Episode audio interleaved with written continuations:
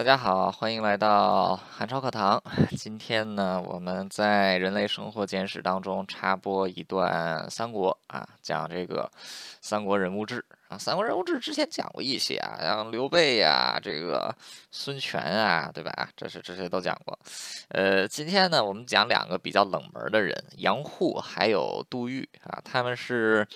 终结三国的重要人物。那今天我们来讲一讲这两位的历史。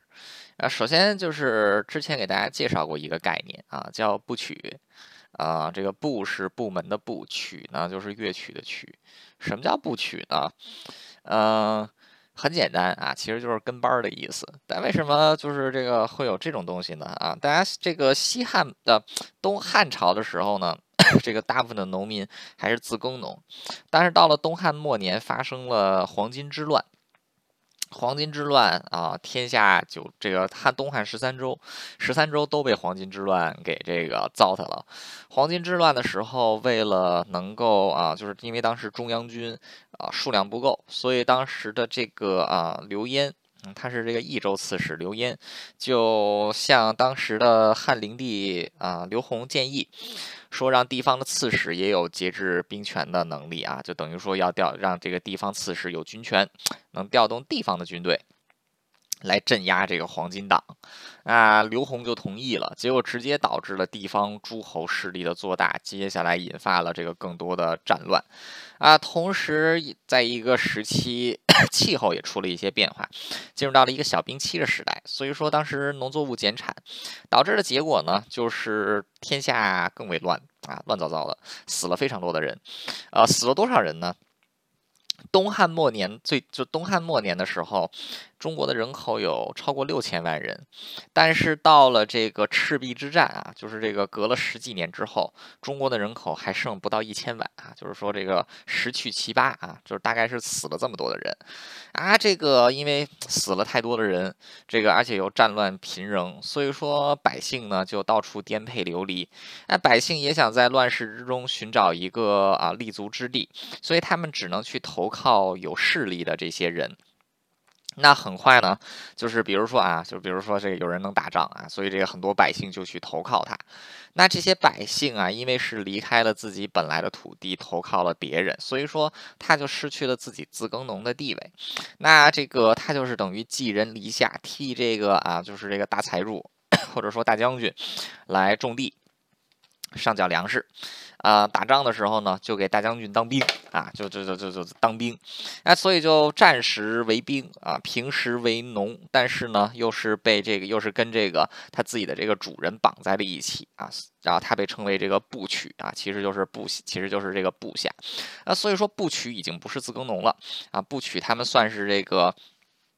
半自由人不是全自由啊，他们没有自己的这个土地啊，然后这个身份是跟啊这个就是主人绑定的，而且这个不许是世袭的啊。同时这个就是上面的，比如说啊这个老老老老老赵家老赵家的不娶啊，老赵死了就是小赵啊，小赵就继承了老赵的不娶啊。所以说这样一来呢，就是就发生了两个现象。第一个呢就是自耕农消失啊，这个逐渐取而代之的就是部曲。那第二一个呢就是有了部曲，就是有的这个。势力越来越大，所以部曲就越来越多，那因此就形成了非常非常 多的这个，就形成了一些非常大的势力。那这个当时这些势力因为笼络了大量的人口，那这个自己的实力就会变强，那同时他们在朝廷上的这个威严也就更盛。那之后，因为之前在西汉和东汉，当时的人才选拔制度叫做察举制啊，察举孝廉，就是由地方官来进行推举啊。但是这个不取制是打破了原来的地方界限啊，所以说地方官也找不到什么人来举荐。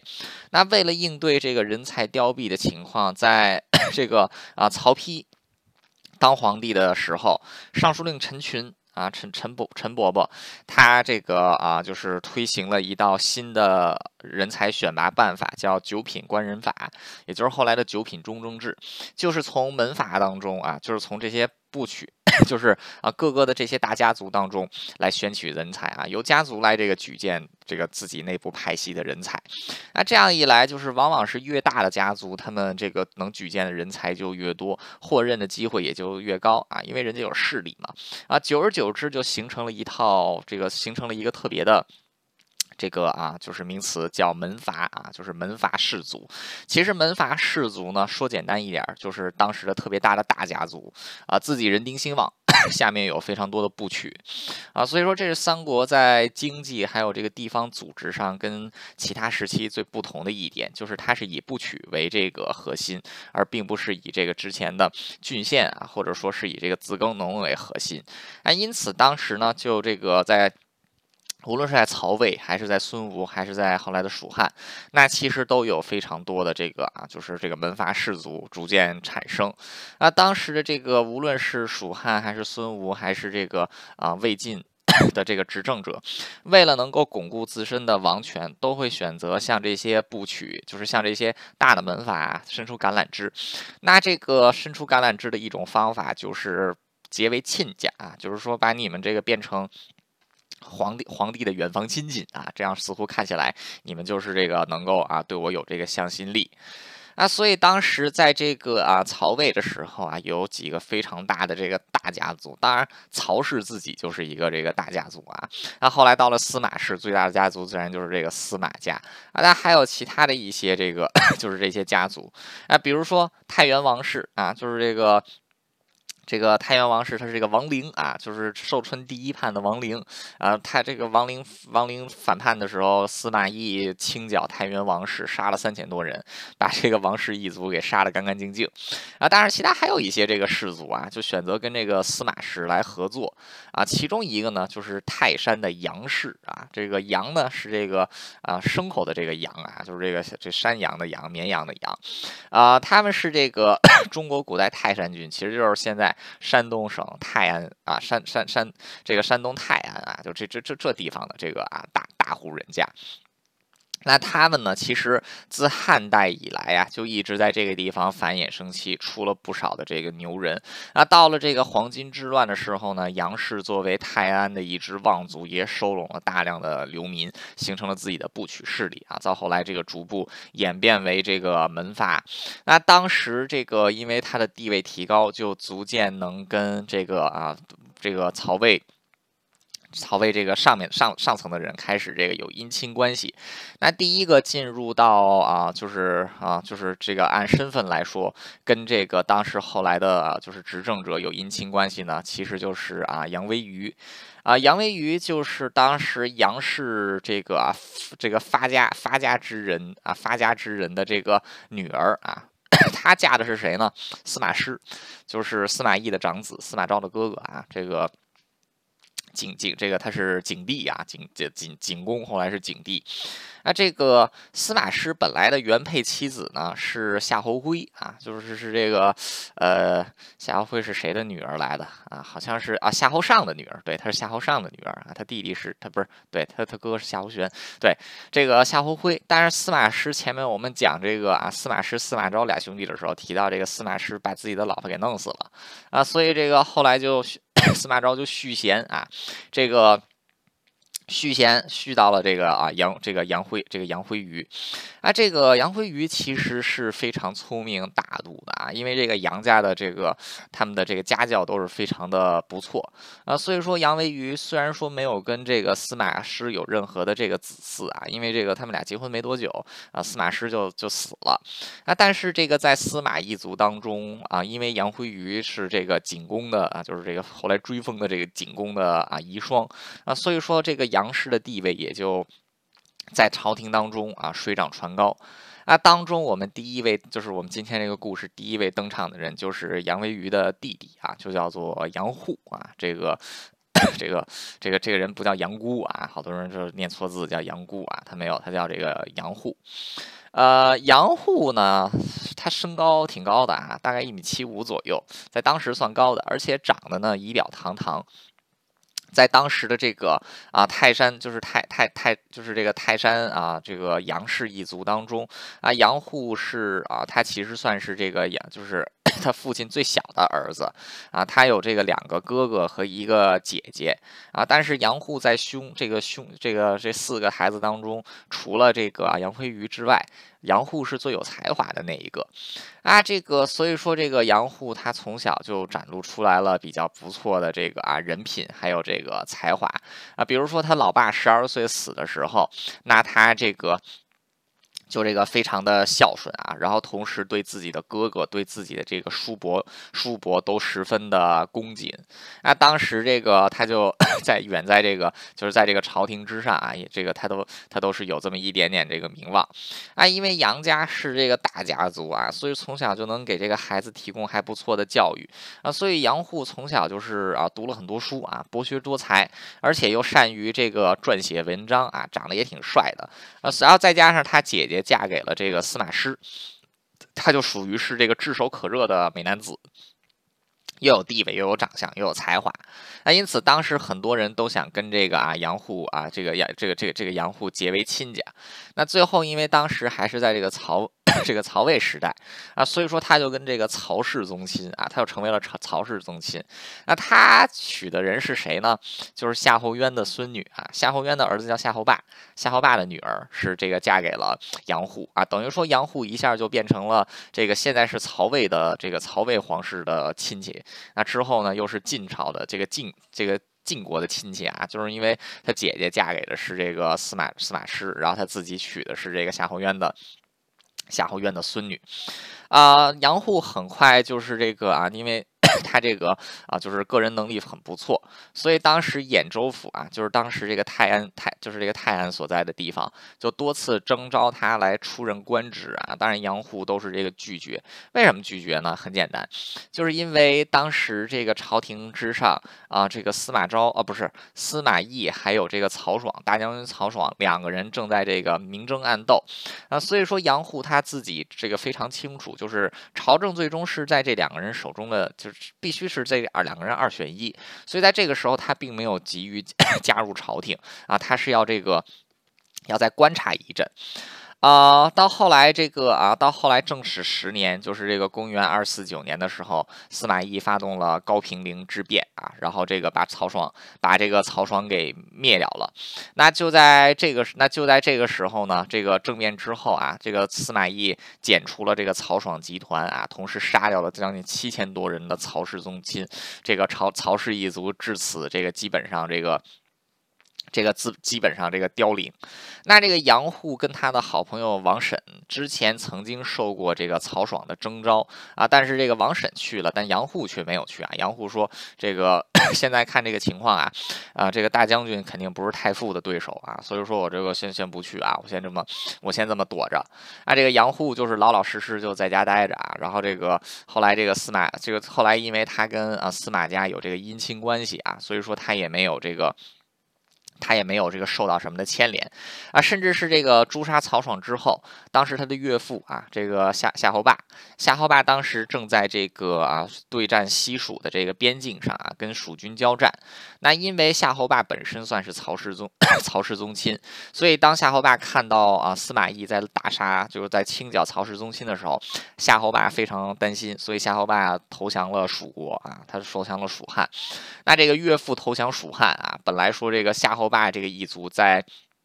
夏侯霸一族啊，也几乎是在这个啊，就是在在在夏夏侯霸一族，他也是在啊，就是后来的清剿当中也是损失了一些啊。但是因为杨户他他他姐姐是这个夏侯师的呃，不是他姐姐是司马师的老婆啊，所以说杨户在这次事件当中也没有这个受到影响啊。所以说杨户他出身是很不错的啊，就是这个带了保命符啊，而且是这个曹魏政权他有保命符啊，司马政权他也有这个保命符。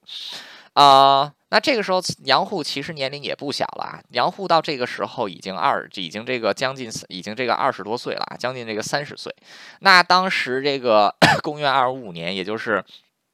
高平之变的六年后，啊，司马师在平定了这个啊呃这个这个这个文钦关秋俭之乱之后，司马师就病逝了。那司马昭继承了这个啊，就是司马师的位置，主掌魏国朝政。啊，当时司马昭就为了能够扩展司马家的势力，就开始大量的笼络啊，就是魏国的人才。那其中杨户就被司马师这个司马昭所征召啊，然后这个。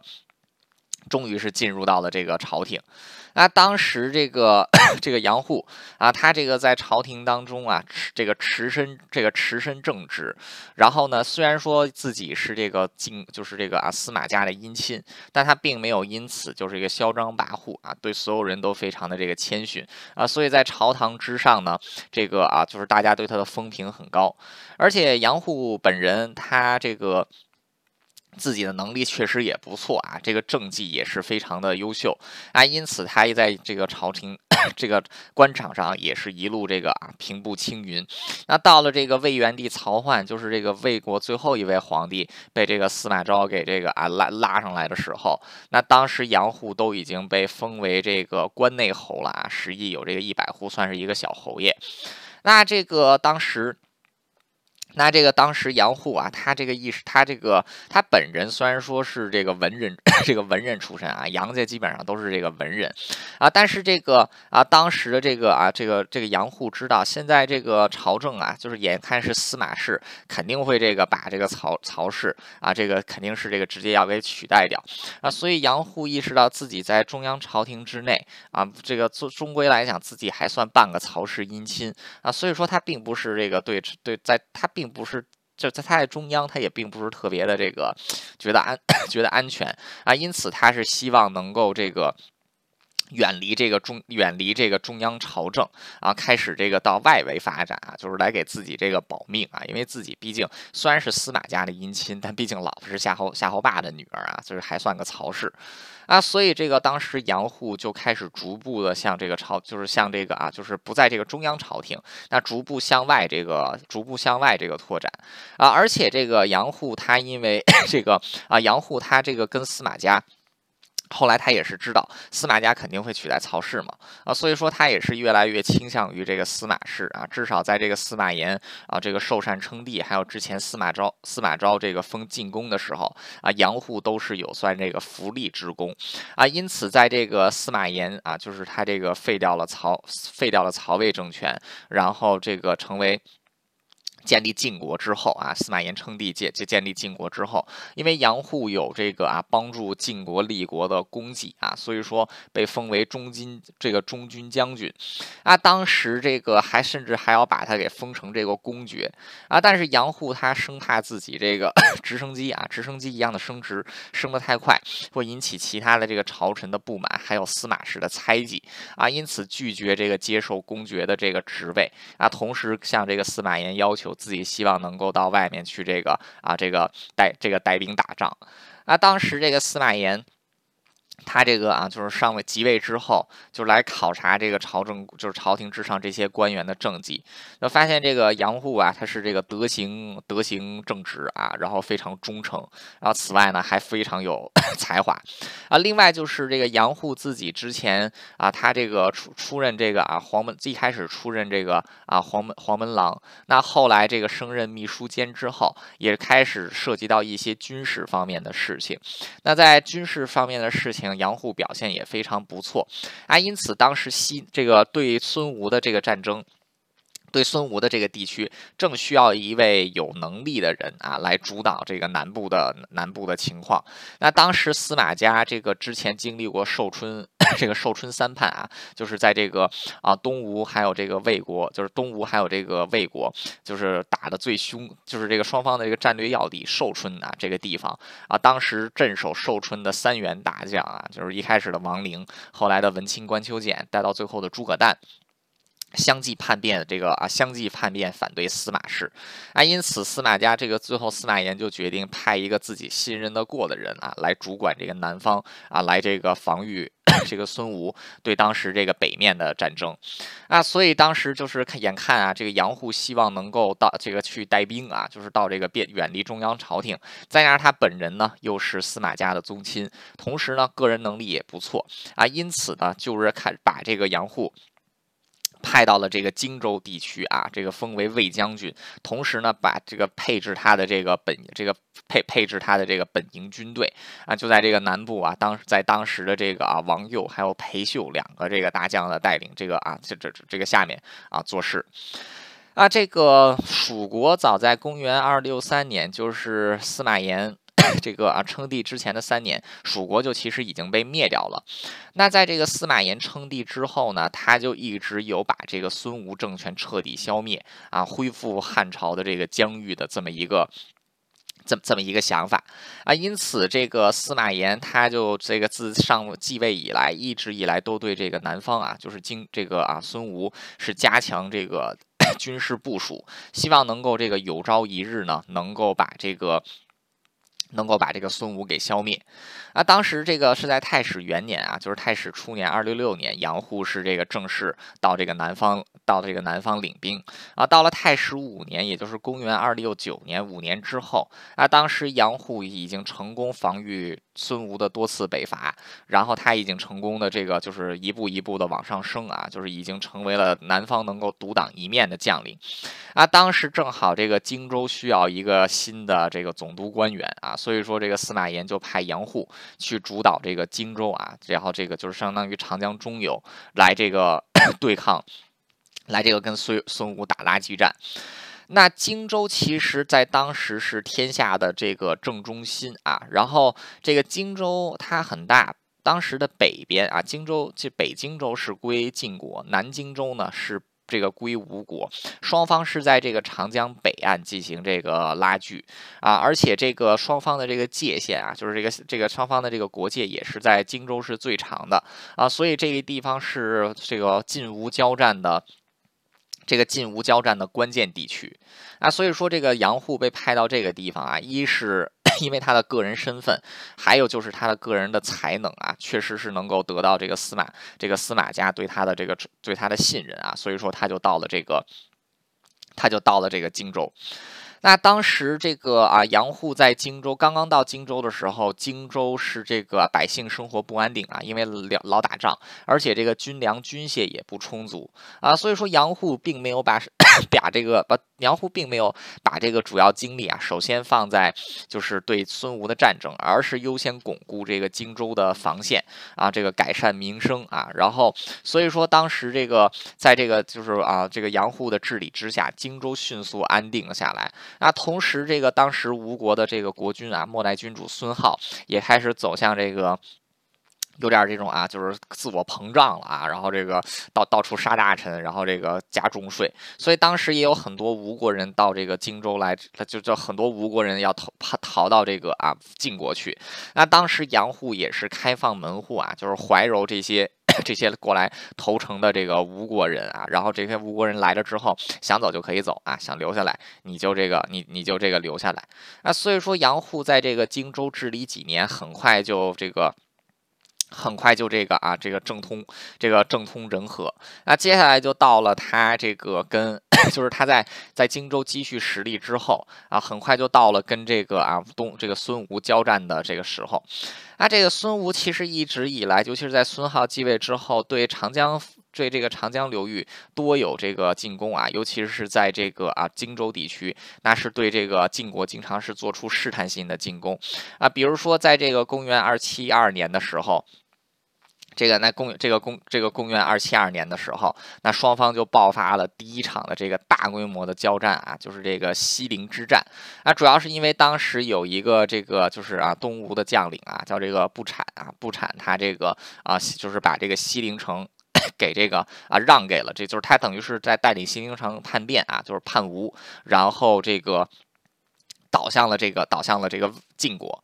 那当时荆州的这个吴军的主要将领叫陆抗，陆抗就是陆逊的儿子。那陆抗也是东吴的最后，算是最后一位名将啊。所以说，当时这个陆抗知道西陵一旦失去，这个荆州这个吴国荆州部分的北大门等于就被打开啊。因此，这个陆抗急忙率军啊急袭这个西陵。那杨户也是知道这个啊西陵。如果这次能把西陵给保住啊，未来这个伐未来这个灭掉吴国就有很大的胜算啊。所以说这个当时这个啊杨户就率领大军，这个就是率领这个就是清这个荆州之军，清这个荆州之兵啊，去驰援西陵啊。然而在这个然而西陵之战最终是以这个。吴国的胜利而告终，那就是因为这个吴国他们拥有非常强大的水军啊，可以通过水路运输，而西陵附近多水道啊，这个陆地行进并不是很困，并不是很容易，所以尽管陆抗只有三万人，但是这个移动速度极快，而这个。杨户所有的八万荆州军啊，只能通过陆路运输啊，因为这个制这个水军都水军优势不在自己这里啊，所以说这个陆康是充分发挥自己水军优势啊，就是以在局部地区集中优势兵力，那最终是成功的把 西陵给夺了回来，然后杨户的这个八万人。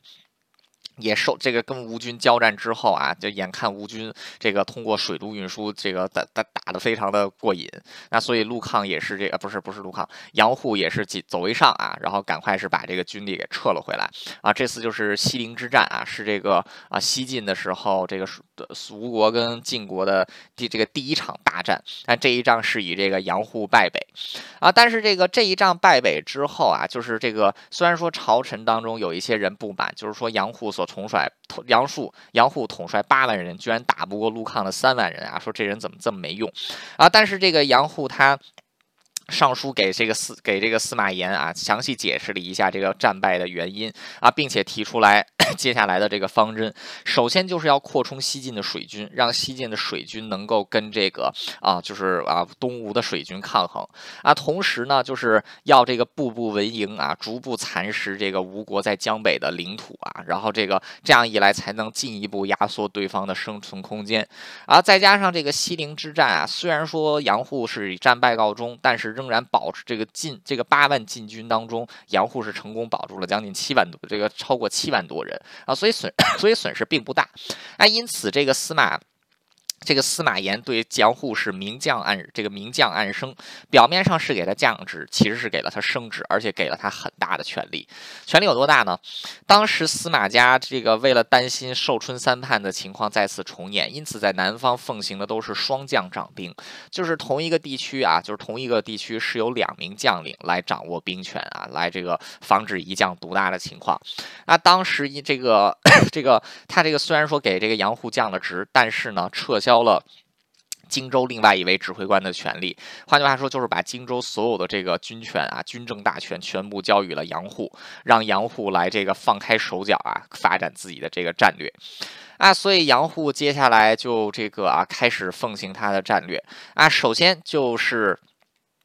推举这个推举一名将领叫这个王睿啊，让王睿在现在的四在现在的重庆开始这个训练水军啊，并且这个修在修建这个大船，来这个培养一支能跟吴国交战的水军啊。除此之外呢，他就开始自己的这个步步为营的计划。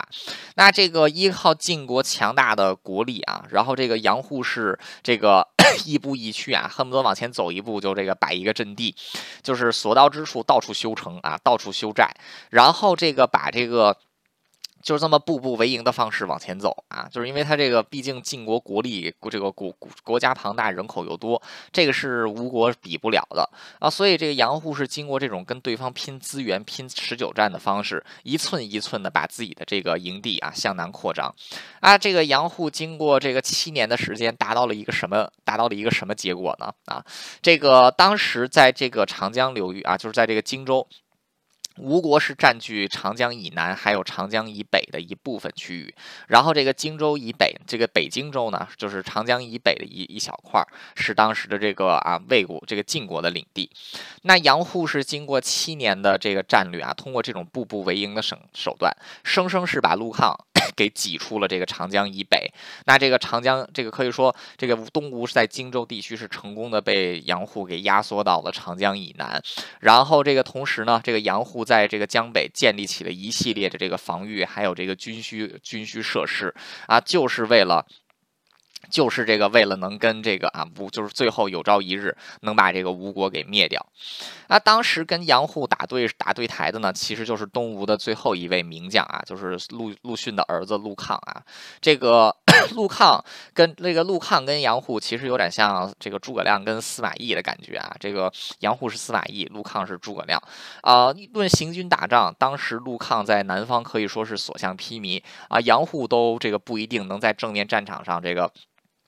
打得过他，但是杨户非常注重发挥自己的优势，就是自己国力很强大啊，就是我可以这么一步一步往前推。但是陆抗不行啊，所以说双方经常玩老鹰捉小鸡，就是陆抗一直巡战，但是杨户呢避战不出，找对方的这个缺点，然后比如说他让出来这块地啊，就修一道城，修修一个城堡啊，然后这个这陆抗没办法，只能后退。但是呢，这个陆抗有时候也能抓住反击的机会啊，再夺回来一块。双方就在在这个地方打了这么几年的拉锯战。那这个陆抗跟杨户，因为这个长久以来的交战，两个人啊，也是这个啊，就是两两两两个人的私底下的两个人，这个也是互相的敬重对方啊。他敬重到什么地步呢？就是当时陆抗生病了，杨户去给他送药，然后陆抗居然这个完全没有戒心啊，就给喝了。那这个当时有人劝这个陆抗啊，说这个。说这杨户是敌人啊，你怎么能喝他的这个给给的东西呢？陆抗，然后陆抗就说说，杨杨户不是那种人啊，你把他想的这个太坏了。那所以说两个人都是这么惺惺相惜啊，但是一步又一步又 这么又又这么打来打去的啊，最后还是杨户发挥自己的这个，就是充分发挥自己的那种战略思想啊，是把这个吴国的这个领地压缩到了长江以南。那当时为什么晋国一直迟迟不？南征这个孙吴，把孙吴彻底灭掉呢？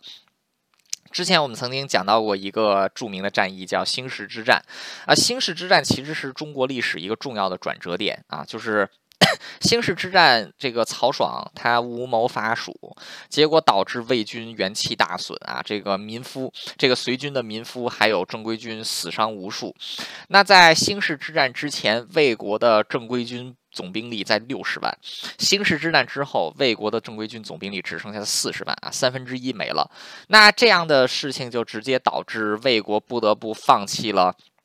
这个啊，就是这个和和就是这个现在的并州啊，并州还有雍州的一部分领土，就是原来他们是能够完全掌握黄河以南的区域，那现在黄河几字形基本上都让出去了，只剩南边的这个。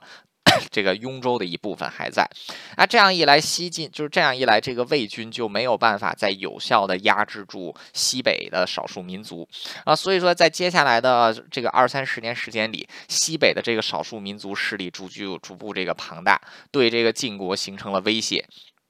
那晋国到了这个啊，就是到了这个太史年间的时候，全国的总兵力也大概是维持在这个四十万左右，那因此他的这个兵力其实是十分。这个十分分散啊！这个晋国他是这个要调集，他晋国要想这个他在辽东地区啊，要常驻五万人的军队，在这个西北地区对抗这个少数民族，尤其是后来这个突发树机能的这个。这个胡人，这个胡人变乱，当时西晋甚至要调动这个二十万人，超过这个全国总兵力一半的人数啊，来这个来挡住这个西部。那在南部，他能部署的这个最多兵力呢，其实只有这个十万人左十万人而已。其中在荆州就有杨户的这个 八万人啊，所以说当时晋军这个他只能是这个步步为营，逐步在这个长江以北活动。他当时并没有这个能够南下。他当时并没有这个能够南下把这个孙吴彻底消灭掉的这种这种实力啊，就是因为他是这个在全国同时要这个两线作战，西北打的是这个更激烈，那所以杨户他这个非常明白晋国等的机势就是一个机会，就是当西北能够获得喘息的时候，必须要抓住时机，赶紧把南方统一啊，不然的话这个这盘死棋是这个解不开的啊，所以说当这个啊就是这个。每当啊，就是就尤其是胡人有几次这个被打得很惨的时候，杨户一直都是上上书给这个啊，就是这个晋武帝司马炎，希望能够趁机 这个趁机伐魏啊，不是趁机伐吴啊。尤其是太史十二年，就是这个就是这个这个公元二七六年啊，当时杨户这个不是当时这个陆抗啊，陆抗过世，那个陆陆抗过世两年之后，那当时杨户认为时机已经成熟啊，再加上当时西北用兵。不及，所以说他当时向这个司马炎上书啊，请求请求伐吴啊，但是很可惜的就是当时突发数机能又这个重新起来了啊，所以西北又得增兵啊，因此这次的南征。因此这次的这个南征就作罢，所以说这个陆抗这不是老说陆抗，所以说杨户一直都是在等待一个 伐这个就是能够征伐吴国的这个有效时机啊。很可惜的就是杨户并没有等到那一天啊。公元二七八年，就是当时这个五十七岁的这个五十七岁的杨户就是这个重病啊，就是这个他知道自己时日无多了，但是一心都有这个伐吴的想法啊。所以在重病期间啊，这个 就是因为晋武帝本人。司马炎本人也是这个希望能够有朝一日把吴国灭掉啊，所以当时这个杨户重病，他不得不回到这个洛回到这个洛阳。那这个武帝是亲自去这个见他啊。那这个在病榻之上，这个杨户是再次向这个武帝啊痛陈这个伐吴的这个必要性。这个武帝自己也十分清楚啊，就问杨户说：“你死了，谁来接替你呀？”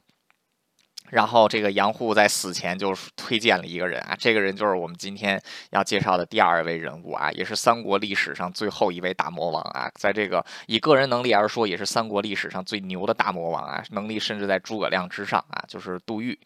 那最后杨户在把这个，就是把这个啊，就是把这个。就是让这个杜预啊来接替自己主导伐吴，这个主导对这个吴国战略之后啊，这个杨户就撒手人寰，这个司马炎很伤心啊，因为毕竟这是自己的这个，这这是自己的亲戚啊，然后这个再加上又是自己的这个肱骨之臣，所以司马炎哭得很伤心啊，因此司马炎也就啊就是听从杨户的这个安排，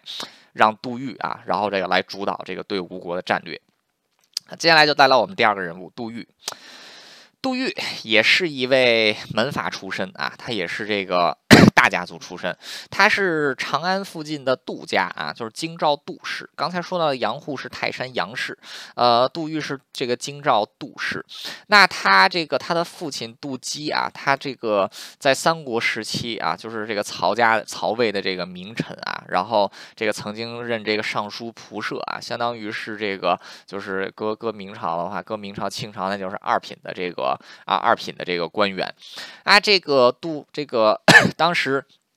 这个杜预他年龄是比杨户稍微，他跟杨户其实算是这个同龄啊。这个杨户是公元二二一年，这个杜预是公元二二二年，两个人呢走的是同一个路子，就是在这个司马懿跟曹爽争权的时候，两个人都没有这个着急崭露头角啊。那直到是这个嘉平三年，就是公元二五一年，司马懿在平定亡灵之乱之后这个病死，然后这个司马师司马师。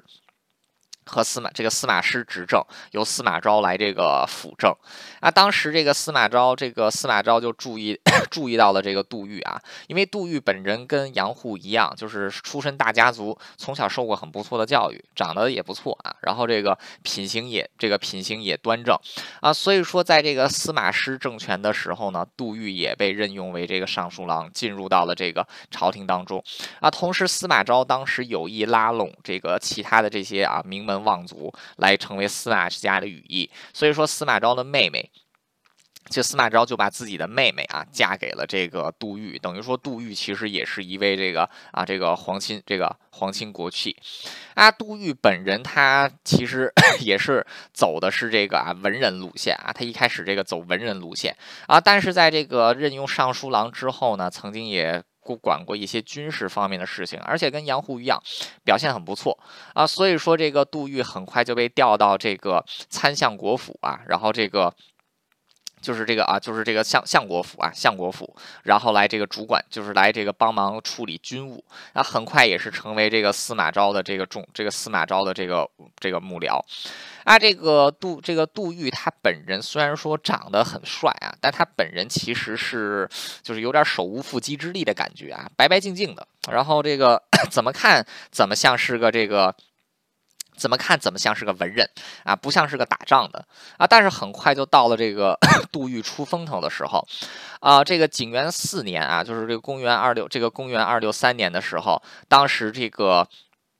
蜀这个魏国啊，就是这个魏国大举这个伐蜀啊，就是司马司马昭发动这个灭蜀之战。那这个当时杜预就被啊派到这个钟会的这个帐下，成为这个钟会的这个啊长史，就相当于是这个重要的随军这个随军参谋。那一路上也是这个军功彪炳，直到是在剑阁被这个姜维给挡住啊。但是这个钟在这个灭蜀之后，钟会很快就野心毕露啊，想要这个反叛司马家。啊！但是在这个被司马昭给及时发现，然后所以这个很快钟会就跟这个姜维一起被个在这场辩论当中被杀。那这个杜预他是在这次事件当中成功幸免于难啊，就是因为他早就察觉到自己的这个主将钟会是有疑心的啊，所以说他这个在事变当中啊是谨是个谨守自己的阵地，慎防这个残余的这个蜀军作乱，然后是也没有参与到对这个。也没有参与到这个对这个钟会的这个对这个主将的攻击啊攻击啊，只是稳守自己的阵营。那事后司马昭清算钟会派系的时候，就发难到杜预这里啊。杜预是谨守自己的这个职责，再加上本人又是娶了自己的妹妹啊，所以说司马昭对这个杜预也是觉得，啊，这是一个做事儿的人啊。他这个也没有参与到任何的变乱当中啊，所以说杜预在这次事件之后啊，不仅幸免于难，反而还这个加了官啊。但是。啊，从这个时候开始，司马昭也这个也对对杜预还是有一定的这个防备啊，所以在这个灭蜀之后，就把杜预调回到了这个啊朝中，让他来继续做一个文臣啊，就不让他来做这个武将了啊。结果杜预事实证明是这个三国 三国历史上这个极为优秀的这个文臣之一啊啊。首先就是晋国的法律禁律啊，其实就是杜预参与这个修订的啊，因为杜预本人他博学多才啊，他博学多。猜到什么地步？当时这个皇家的这个图书馆和收藏院叫武库啊，就是这个洛阳武库。那因为杜预非常的博学多才，别人问他什么他都知道，所以杜预又人称杜武库啊，意思就是说他跟这个国家图书馆一样，这个博学多才。那所以说这个杜预他就是在这个太史四年啊，也就是杨户调任到这个南方，调在南方逐步成为独党一面大将的时候，那杜预在朝中已经是负责编撰当时的这个。法律。啊，然后这个最关键的时候，禁律不仅仅是杜预主持编撰的，甚至是禁律当中的注释啊，也是由这个杜预这个一手这个一手完成的。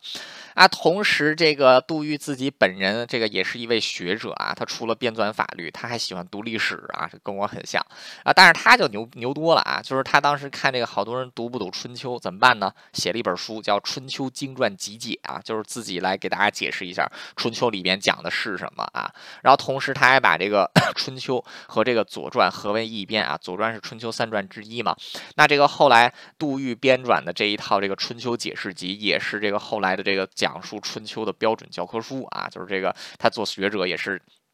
在做这个学者也是很厉害。那同时杜预也认识到这个当时随着西晋政权的这个逐渐巩固啊，这个杜预认为这个要教化要开始这个逐步教化天下，然后所以说他当时也是 进一步的完善当时。陈群提出来的这个九品中正制，九品这个官人法发展为九品公中正制，啊，同时制定了这个官员的晋升体系，还有这个啊考核体系，还有这个重新订立了选拔人才的一些标准，啊，所以说这个杜这个，所以说这个在杨户在南方在战场之上大放异彩的时候，杜预在这个朝堂之内啊，俨然成为了一个治国名将啊，然后把这个把这个国家治理的很不错，啊，这个随着杜预。这个他的名气越来越大啊，他也逐步受到，就再一次受到这个司马，这个司马炎也意识到杜预终究是个人才。虽然说之前自己的爸爸猜忌他，但现在是需要这个用人之际啊，所以也重新让杜预 参与到这个军务当中。那杜预在军务的管理上也展现出来了这个杰出的这个啊能这个能力啊，很快就到了杜预再一次在战场上崭露头角的机会啊。前面提到这个。兴市之战之后，魏国没有办法再对西北的少数民族进行有效的镇压啊，然后接着这个突发树机能就在西北引发了这个大规模的这个叛乱啊，就是鲜卑人突发树机能引发了这个大规模的叛乱，所以在太史六年（公元二七零年）的时候，这个杜预。被任命啊，统领军队出镇这个出镇这个边关啊，然后这个在秦州啊，就是现在这个雍雍就是这个雍凉雍凉地界，就是当年司马懿打这个诸葛亮的地方，让杜预来这个协防啊。当时陇右的出发术机能刚刚这个起兵，这个起兵造反势力很大，总兵力这个号称二十万，相当于这个晋军在这个西。在这个西北几乎全部的兵力啊，当时这个主帅石建啊，他是这个希望能够尽速的把这个。尽速的把这个啊，就是这个突发术机能给灭掉啊。同时，石建本人对这个杜预还是有一些这个啊，就是个人的这个憎恨在里边。就是因为杜预当年这个曾经在这个朝堂之上弹劾过这个啊，就是石建的亲信啊，所以这个石建对他不满，就派这个杜预带三百人去送死啊。但是这个杜预 他不不不不去送死，他就向这个石建建议，他说什么呢？说现在这个突发术机能鲜卑军啊，鲜卑骑兵来无影去无踪，我们怎么追啊？所以说，我们应该是这个步步为营啊，然后这个先是集中我们的兵力啊，巩固这个雍凉防线，然后呢，这个再交把交战的时间定到第二年。为什么呢？就是这个要为什么要定到第二年呢？就是突发术机能兵力这个极多啊，一路狂飙突进，全都是以战养战啊，所以他的这个。补给只能是用抢的，但是如果我们不跟他们交战啊，这个等到第二年他们就没有粮食吃了，所以我们第二年再出击啊，就能把他这个打，就能把他这个打败。啊，但是这个啊，这个实实践不听啊，还以这个啊，就是杜预不听军不听军令为由，把这个杜预给这个给这个啊关这个关了，给把这个杜预给这个押上囚车啊，送回这个送回洛阳啊。但毕竟杜预是这个司马司司马司马昭的妹夫嘛啊，所以说他还清国戚啊，所以这次也并没有能不能把这个杜预给这个啊，就是给整下去，只是丢掉了这个爵位而已。然后实践就是在送走了这个杜预之后啊，自己就是这个无。谋出兵，结果被这个突发术机能打得像狗一样啊！这个狼狈逃回了，狼狈逃回了长安啊！所以说，当时这个事实证明杜预的这个意见是正确的啊！所以再次这个启用杜预，让杜预来代替石建啊，主管这个雍凉军事。那很快就稳定住了跟突发术机能交战的这个阵线啊！最终这个经过 杜预的这个。经过杜预还有这个啊文鸯两个人的这个努力，那最后突突发术机能的这个叛变是被压制下去啊，最后突发术机能也是这个啊彻底战败，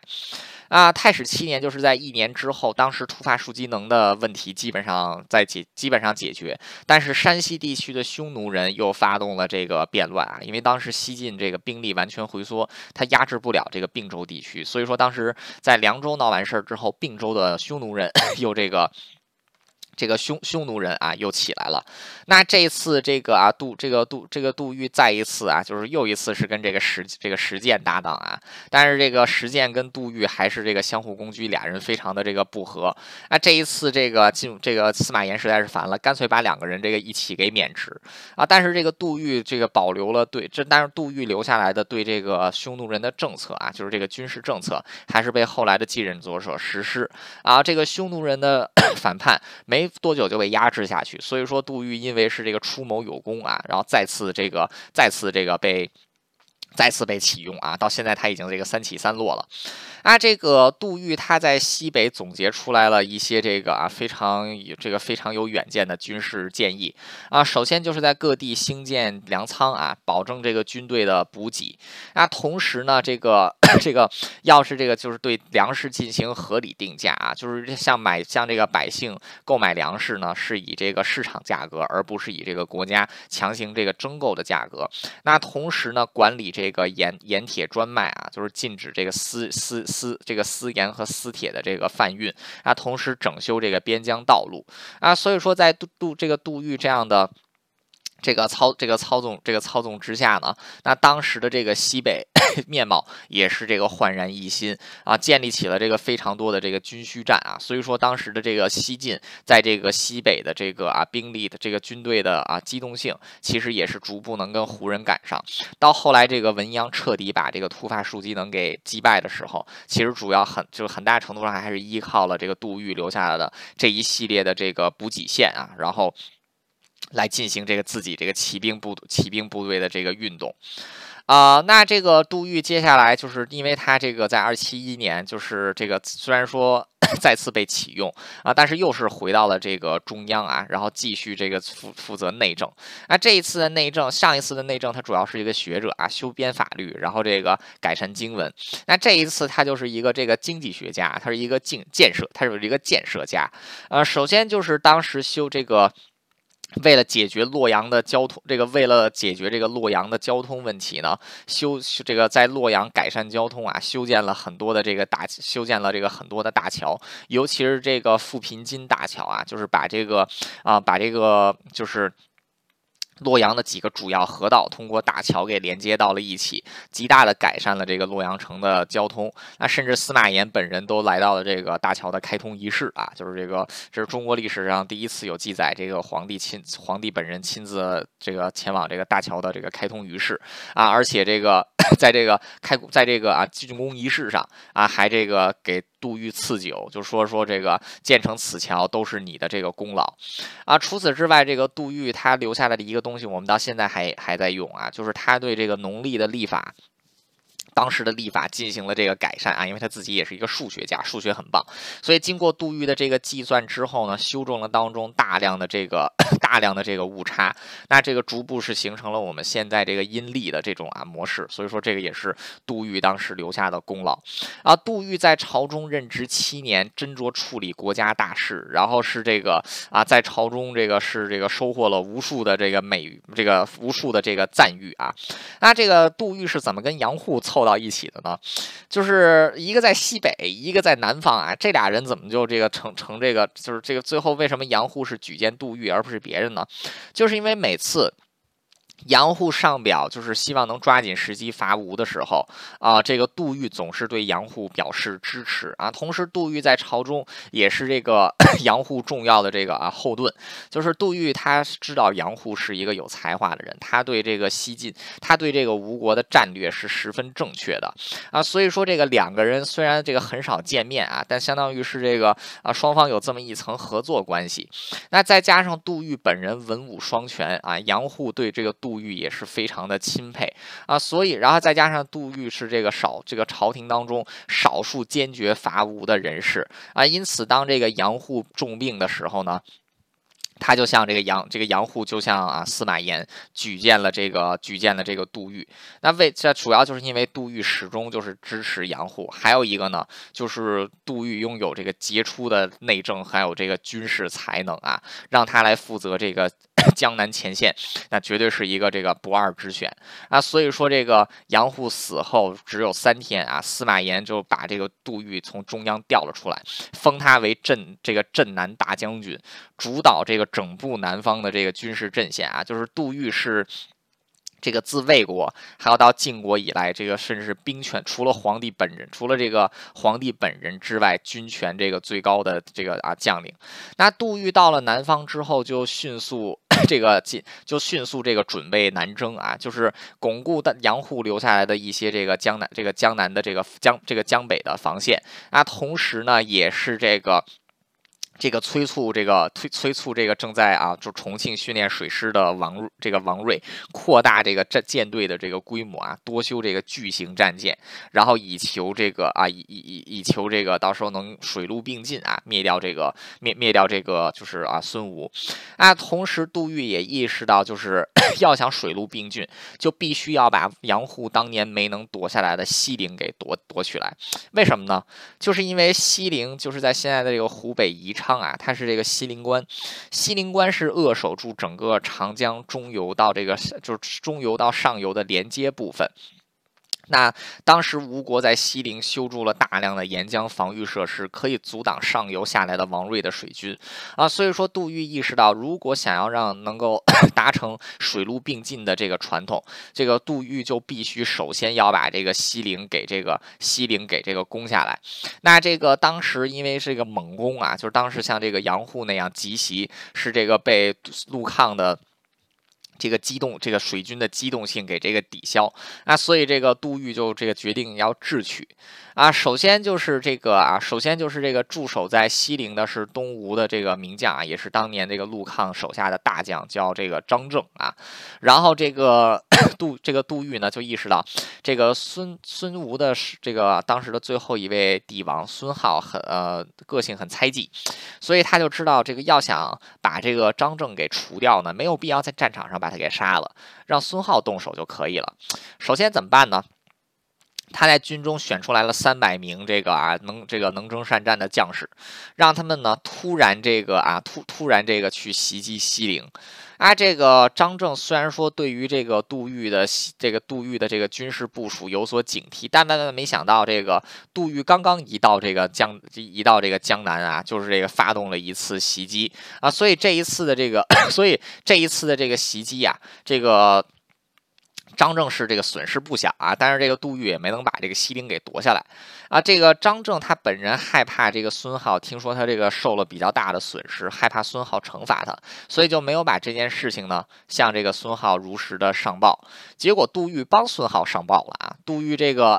把这个，在这个就是从这个就是西陵抓到的一些俘虏，直接给送回了这个啊建这个建业啊，然后让这把让这些俘虏告诉这个孙浩，就是说张正将军吃了点亏啊。结果这个孙浩很生气啊，就这个气急败坏的把这个张张正给招回来，不让他再驻守西陵，然后换了一个没什么用的没什么用的人叫刘宪啊，然后来这个来张望西陵。那，这个刘宪本人不通军事啊，所以说大战之前。杜预是成功通过这种这个，就是这个用这个这这个啊，充分利用这个孙浩本人的这个多疑，成功把西陵重镇的这个主帅换成了一个废物啊。那这个咸宁五年，公元二七九年，就是在杨户死后的一年，突发数机能的叛乱终于被平定啊，西北的这个战事。这个西西北的这个战事终于缓和。那在这个二七九年八月，杜预在这个在江北这个准备就绪之后啊，立刻上书啊，请求这个司马炎啊，就是说赶快开战啊，趁此机会调集这个全国这个集中全集中这个国家大部分的兵力，把这个啊孙武给吃掉啊。但是这个就在这个时候，这个。前线扬州前线啊，就是这个荆这个扬扬州前线，就是荆州扬州啊，两个州就是荆扬州在下游啊，下游的这个禁军主帅王浑啊，就是他这个确实这个 他是确实是他是却反对这个就是此刻出兵，因为王浑认为此时这个还没有准备好，因为杜预刚来一年之久啊，这个眼下这个好像出兵是问题啊，所以说这个经过王浑这么一说呢，这个司马炎这个又又反而是这个。犹豫，司马炎本人犹豫不决啊，然后打算就不今年打了，等这个明年打。然后结果杜预得知这个皇帝迟迟不要下决定，甚至还想延后啊，所以说再一次这个啊上书来陈述自己的见解。啊，他是提出现在孙吴的兵力相当紧张啊，就是尤其是。这个经过杨户本人多年的江北战略，还有他本人过去这一年来对吴国的多次试探性攻击，那再加上孙浩本人在这个 吴国一些倒行逆施，所以吴国现在兵力相当紧张啊，就是他只能够集中兵力保守住这个长江中游的这一片区域，是没有办法进行左这个东线和西线的这个啊这个支援的啊，所以现在正是这个灭吴最好的机会啊，就是就是他他现在这这就就是这个灭吴。最好的机会，因为现在这个吴国正是这个兵力的这个紧缩区啊，如果让他们这个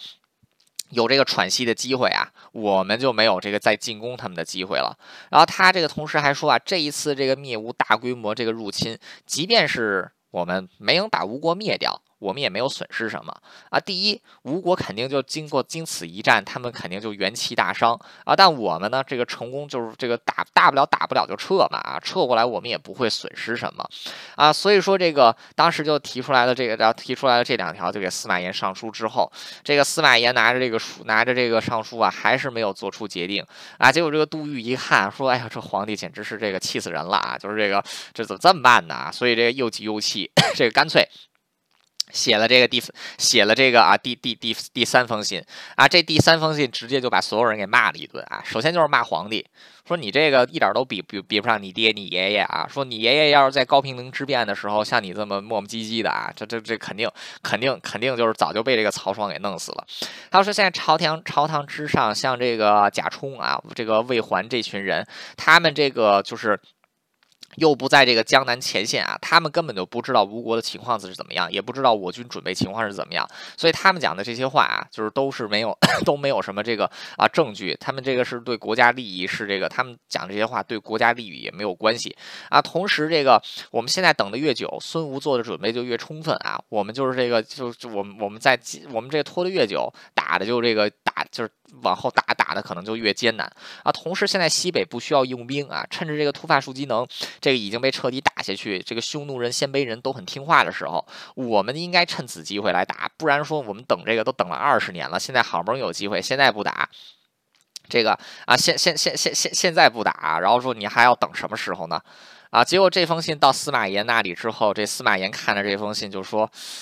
是得打，就是这个都都被骂成这样了。说那这个司马炎最终啊，这个一拍一拍桌子就决定了，就是这个说打。然后结果这个当时这个朝廷之上又有一些大臣，像这个贾充啊啊这群人又说说不能打呀，这个这个风险很大啊。然后这个司马炎就是说说这风险大，风险大没关系啊，反正我们输得起。所以最后就终于在这个杜预 这个多次上书的情况，这个多次上书之后啊，这个三次上书之后，司马炎终于下定决心啊发。啊，这个这个由杜预来进行主导，发动了对这个吴国的这个歼这个啊，就是 灭亡战争啊。这个是咸宁五月，咸宁五咸宁五年啊，就是公元二七九年十一月的事情啊。司马炎正式这个下令伐吴，那伐吴的战略就是完全由杜预来主导的啊。杜预其实 杨户这个生前曾经赢下这个曾经。留下过一个这个伐吴的战略啊，就是这个水陆并进，由这个长江由这个王睿率王睿的这个水军从长江顺流而下，然后呢，再由这个。魏国的这个啊，在江北的这个部队啊，就是这个江江北的部队，然后分别出击啊。当时杜预是对杨户的计划做出了改进啊。首先就是陆军先与水军行行动，优先打下江陵之后，打通长江水道，然后再让这个，然后这个再再再让王睿的这个水军长驱直入啊。同时之前杨户的这个。计划呢，是从这个襄阳，是从这个襄阳和江夏出兵啊，直击夏口，然后把这个长江中从中间截为两段啊，就等于把吴国给这个啊打成两段，然后这个集中兵力。就是从这个中央叫两头开花，但是杜预做出来了一个变化，就是主力部队仍然是由江夏和襄阳进攻夏口，但是仍然分出了这个五支另外不同的部队，在长江的各个沿线对这个吴军发起进攻啊，达到这种全面进攻的态势，然后来掩盖自己是全力进攻这个夏口，就是这个现在的武汉啊这个地方的这个这个这个事实啊，所以说这个杜预是经过这个多番的 这个调整。是这个定下了这个计划，就是分兵六路啊。这个第一路军队首先要取西陵，然后打通长江水道，主力部队由自己本人亲自率领，由襄阳和江夏两处出兵来攻打夏口。然后除此之外呢，又有这个四又有这个四路军队攻打这个长攻打这个长江下游地区，然后做出这种。这个这直接攻击建业的这种假象啊啊，所以这个当时为了能够调动全国的兵力啊，这个杜预。反而是在这个朝廷，就建议是让一向对自己不满的这个贾充啊，然后这个来当这个名义上的这个主帅啊，然后来作为天子的这个啊代理人来过来。那这个因为贾充能够参与到如此大规模的战役当中啊，这个贾充本人也十分开心。贾充自己也知道自己打仗不如这个杜预啊，所以说这个杜预居然给了自己一个台阶下啊，那自己也就这个支持这个啊支持这个杜预。那这个。甚至司马，甚至这个司马炎啊，还对这个贾充施加压力啊，就是说你要是不好好干的话，到时候我亲自去啊。所以这个贾充 就是这个啊，就是这个 也是被逼着啊，没办法，就只能是这个啊，就全力在这个襄阳啊支持这个杜预啊。这个杜预首先一战啊，就是这个那很快在这个啊，就是在经过了两个月的准备之后啊，这个公元二八零年正月啊，就是这个新年的时候啊，杜预的这个杜预的这个水陆大军灭。灭吴的这个方略正式开始实施。那首先就是两路吴军分别夺取了西陵的东路和西这个东路和西路，然后把这个东这个这个西陵完全包围了起来。那之前这个要是如果是张正在这里防守的话，可能会挡住晋军啊。但是新调过来的刘宪完全不识兵法，所以西陵很快丢线。那至此这个。那至此，这个这个长江大门彻底被打开。那王瑞的这个水军终于是沿着这个长江啊，从这个从这个重庆啊，就是直接这个下长江。那王睿这次的水军是数量十分庞大，而且建造了非常多的 非常多的这个啊巨型战舰啊，所以说这个可以沿路帮助这个吴军，帮助这个晋军进行这个补给。啊，同时这个，那这个在这个啊，那这个这一次成功攻占西陵之后啊，吴军就这个认为这个杜预是要从这个由西边开始向东打这种这个。阵地战啊，逐步推进啊，所以说当时吴军就把这个军军力逐步集中到这个巴丘附近啊，然后来阻挡这个，来阻挡这个杜预的军队啊。当时这个杜预的这支部队啊，表面上的这支部队就在这个建平城啊，就是在这个秭归啊，就是 就是出出了西这个西陵往东就是秭归，在秭归这个地方呢，这个吴军的主力。就是吴军当时这个也不是主力了，就是相当于一半以这个一半左右，全国一半以上的军队就跟当时的这个晋军实成了这个相持啊。这个吴军战斗力还是不错的，就是他们居然能够同时挡住这个王睿的水军，还有这个杜预的。还有这个杜预自己的这个啊，就是他的这个旗下的这支部队啊，但是这个很快就杜，但是其实吴军本这个甚至当时孙浩都以为啊，这一次是能够成功挡住这个杜预的进攻啊，这次北这次这个晋国的南那个南征也挡得住，但是。恰恰，但是这个杜预其实等的就是吴军在建平城啊，来挡住这个，就是来挡住晋军。因为杜预真正的杀招其实是在这个啊，其实是在下口，就是他真正他真正的战战略还是要把这个吴军从中央截为两段啊。就在这个吴军其中这个集集中这个大量的兵力防守建平城，跟这个晋军展开血腥拉锯战的时候啊，这个。晋军的主力部队终于行动了啊！就突然从这个江夏和这个襄阳出兵，直接这个攻下了夏口。那当时夏口大部分的这个守军啊，其实都是已经被调往这个东部的、这个西部的建平城去阻挡这个 王睿的水军啊。所以说夏口很快就被这个杜预的这个中央这个中央部队给这个打了下来。那这个夏口一失，相当于武昌全郡就丢掉。武昌全郡位于这个吴国江北防线的正中央。换句话说，杜预是通过声东击西、调虎离山，成功的削弱了吴军的中央防线，然后撕开了一个大大的缺口。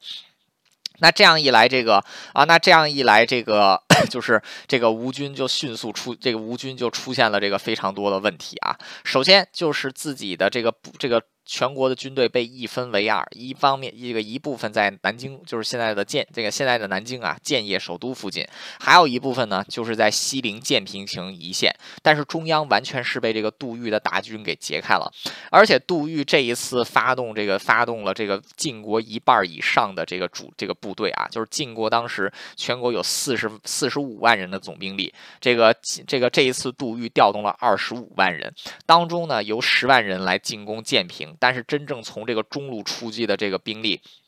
也这个这个中路出击的这个兵力啊，是这个也有这个整整十万人啊，还有另外的这个五万人是在这个南京，是在这个南京城的这个江。长江北岸。啊，所以说这一次的这个进，所以说现在吴军是陷入了这个中央中央被攻破啊，两头这个首尾不能相顾的这个地步。啊，所以说很快 很快这个啊，这个在江江在这个江就是建平城的这一条这这一条线上的吴军迅速就开始这个向东败向东败溃，那这个王睿趁机就这个成功攻下建平城啊，一路这个向东进攻，那所到之处这个吴军是。这个吴军是这个望风而降啊。那当时杜预就是因为当时这个。就是皇帝为了加强这个军权权力啊，就是跟没有没有，就是一般来说都是把这个主要的军权交到主将手里，由这个主将同时这个协理全国的这个军，这个协理这个就是全全战线上的军马啊。但是杜预知道这场这次打仗他是全线出击啊，战线拉得非常长，从长江上游一直打到长江下游，所以说杜预是破天荒的把这个。权力下放给了这个手下的将领啊，比如说王瑞，王瑞接到的命令是什么呢？就是没必要听自己的命令啊，谁先打到首都，就是给人家将领的这些命令都是你们没没你们就一路往前打就行了啊，谁打到这个首都啊，谁就行。然后这个 他也不怕这个自己这个军队这个就是出有一支军队过于深入敌后啊，然后这个被被敌人围歼啊，他不怕，为什么呢？就是因为他同时有六路大军出击啊，他这个不怕，就是他这个是六六六六路同时深入敌后啊。啊，那这个最，那这个是敌后受不了啊，不是这个自己受不了啊，所以说在当时这种杜预的这个安排，尤其是这个他在夺取了江这个江夏。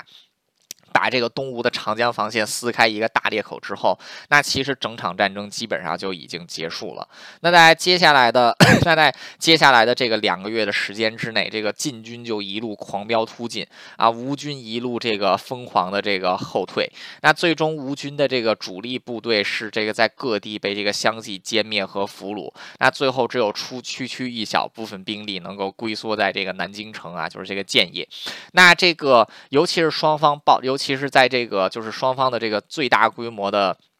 最大规模的这个交战啊，就是在这个丹阳郡啊，就是这个建业这个。建业东部啊，就是这个丹，哎，东部还是应该是在应该是在东部啊，因为建业就是丹阳郡的一部分，所以丹阳郡是向东，对，就是在这个东部，双方是爆发了这个晋灭吴之战，这个最大的一场战役啊。然后这个这这一战也是这个这一战并不是杜预本人指挥啊，是由这个王浑来指挥的，就是当时这个扬州的这个都督。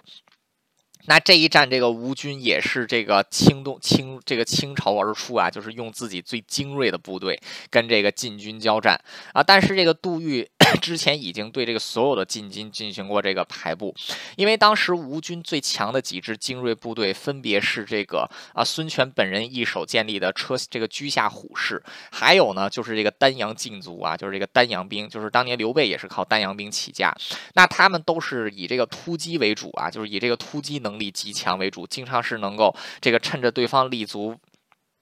趁着对方这个立足未稳，能够撕破对方的防线。那这一次杜预为了应对这个吴军最精锐的部队，是特别这个。让晋军 排布了新的阵型啊，就是这个，就是扩大版的鱼鳞阵啊，就是让对方虽然说能够攻破自己的一两层这个阵线，但是最终会陷入到自己的阵型当中啊。所以说这在这个这个丹阳之战，正是这个亡魂就用了杜预的杜预留下的这这杜预给他的这种策略啊，利充分利用自己的这个军力优势，摆出了十七层防线。那这个丹阳禁卒确实是不负众望啊，成功突破了当中的十一层，但是。被最后的六层给保，这个给挡住，然后这个被包围啊，然后丹阳禁足至此全军覆没。那当时，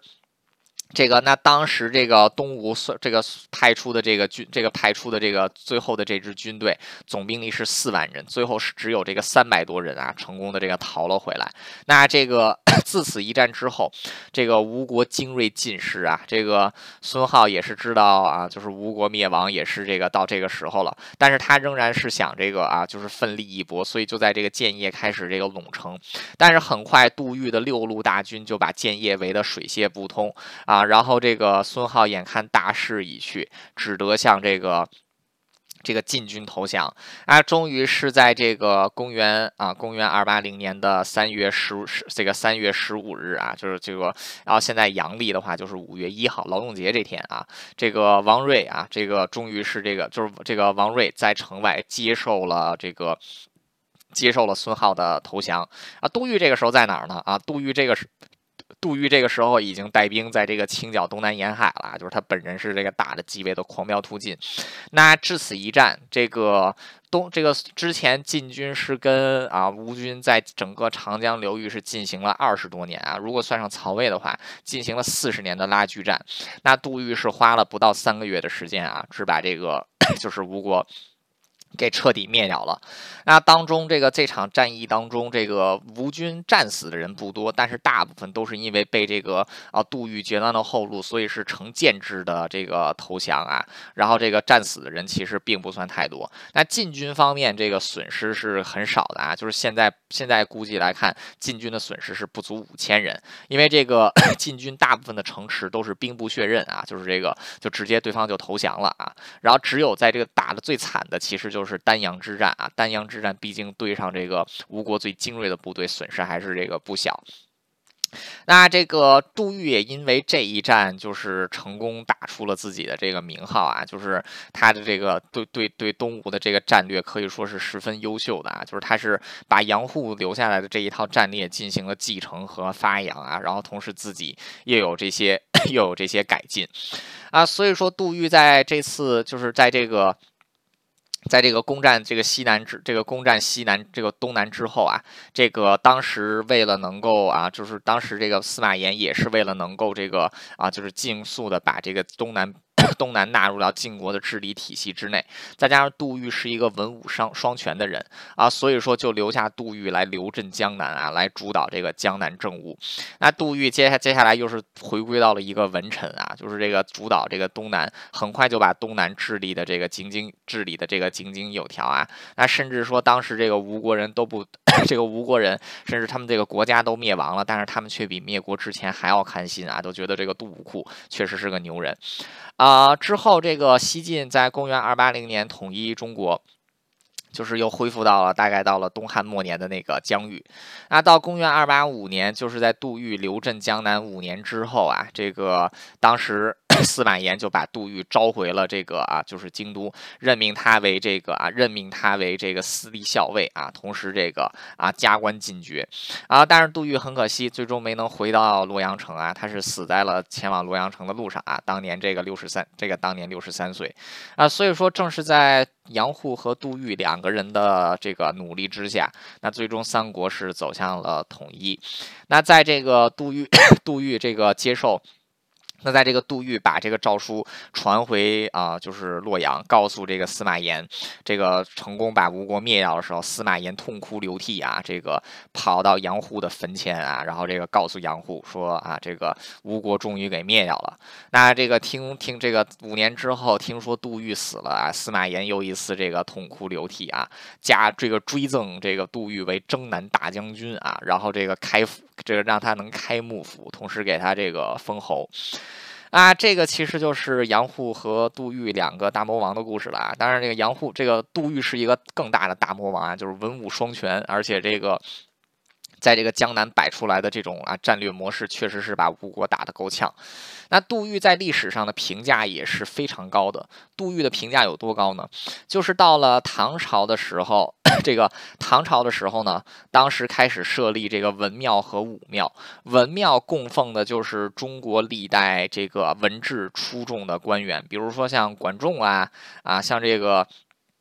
商汤的伊尹呐，然后像这个啊陈平啊，然后像张良啊这一些人啊，那都是要供奉到文庙里面啊，就是有史这个这个牛这个特别特别厉害的文臣啊。同时还有武庙，武庙就供奉的这些古今名将啊，比如说三国时期的关羽、张飞、张辽啊，这群人都是要供奉在武庙里。杜预是中国历史上第一位，也是唯二的一位同时被供奉在武庙和文庙当中的人物啊，就是因为他文武太双全了，这个 拿这个文。文这个文治的这个功绩拿出来进到文庙啊，武功的这个功绩拿出来能进到武庙啊，而且他还是排在这个比较靠前的这个位置。这个在古今名将六十四人当中，杜预名列第一啊。古军名这个古军。古今名相六十四人当中，杜预名列第五啊，就是这个分别是第一和第五，所以是一个这个啊，就是这个后世对他的评价也是极高的啊，甚至包括 到后面这个欧阳修，这个欧阳修他自己本欧阳修本人这个他这个对很多历史人物都是这个啊，都是以骂为主啊，但是这个但是这个就对于这个杜预啊，这个是欧阳修只留下了四个字“垂于不朽”，意思就是永垂不朽的意思啊，就是说这人。所以说这这人是这人这个实在是太厉害了，啊，所以这个就是杨户和杜玉的故事啊，就是两个门阀士，这个两个这个门阀士族的这个啊，就是这个人才，然后呢，阴差阳错之下，一个主政。南方一个主政西北，最终因为伐吴的这个战略，两个人凑到了一起，然后由杜预接过杨户的衣钵，完成了对这个啊吴国的作战。那最终两个人也是名留青史。那当然了，杜预这个因为自己的这个能力过于出众啊，所以说在文庙和武庙上都是位列其次。好了，这个就是啊，这个啊就是三国人物志的故事。今天的节目到此结束，感谢大家的收听，我们下一期再见。